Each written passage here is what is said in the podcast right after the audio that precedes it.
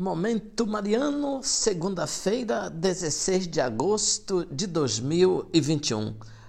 Olá, ouvinte, meu irmão, minha irmã, alegria poder estar com você. Este é o seu Momento Mariano. E aqui fala Dom Josafá Menezes da Silva, arcebispo metropolitano de Vitória da Conquista. Hoje estamos na segunda-feira, 16 de agosto de 2021 celebramos Santo Estevão da Hungria. Não se trata de Estevão diácono, cuja festa acontece no dia 26 de dezembro, dentro da oitava do Natal.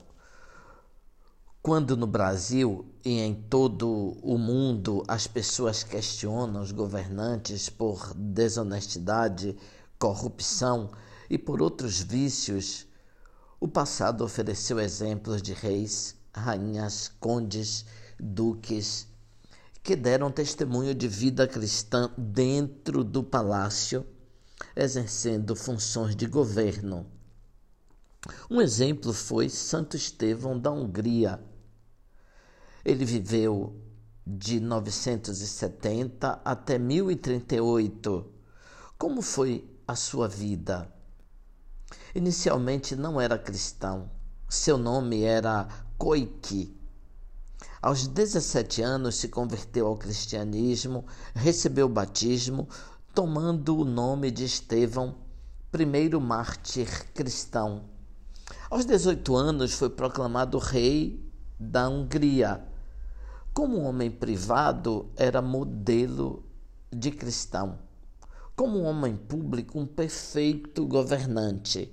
Era um pai para os seus súditos todas as pessoas tinham acesso a ele e podiam dizer diretamente as suas queixas. Cuidou dos húngaros que estavam no território e fora. Fez obras para ajudar os húngaros nas grandes capitais de então. Durante o dia se envolvia nas coisas de governo, de noite se dedicava à oração Entregava-se, portanto, à oração, seja em tempo de paz ou nos tempos de guerra. Dizia para o filho que a prática da oração era a condição para que a justiça triunfasse em todo o território sob sua responsabilidade.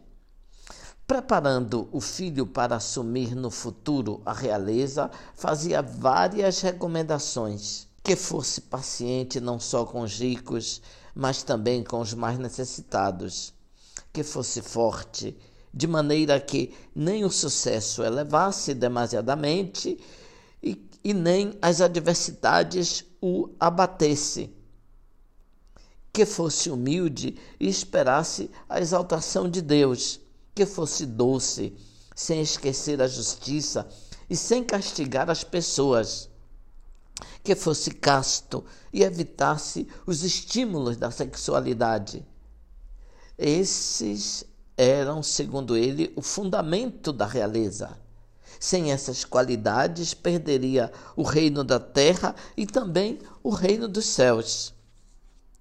É um exemplo, então, ouvinte, para as pessoas que são influentes na sociedade. Quando morreu a rainha, abandonou a vida de corte e foi para o convento dos beneditinos. Estevão foi inscrito no catálogo dos santos em 1083. Com o novo calendário, sua festa foi fixada no dia mais próximo de 15 de agosto, aniversário de sua morte. E ontem, 15 de agosto, era a festa da Assunção de Nossa Senhora a festa de Nossa Senhora das Vitórias aqui em Vitória da Conquista. Ouvinte, louvado seja nosso Senhor Jesus Cristo, para sempre seja louvado.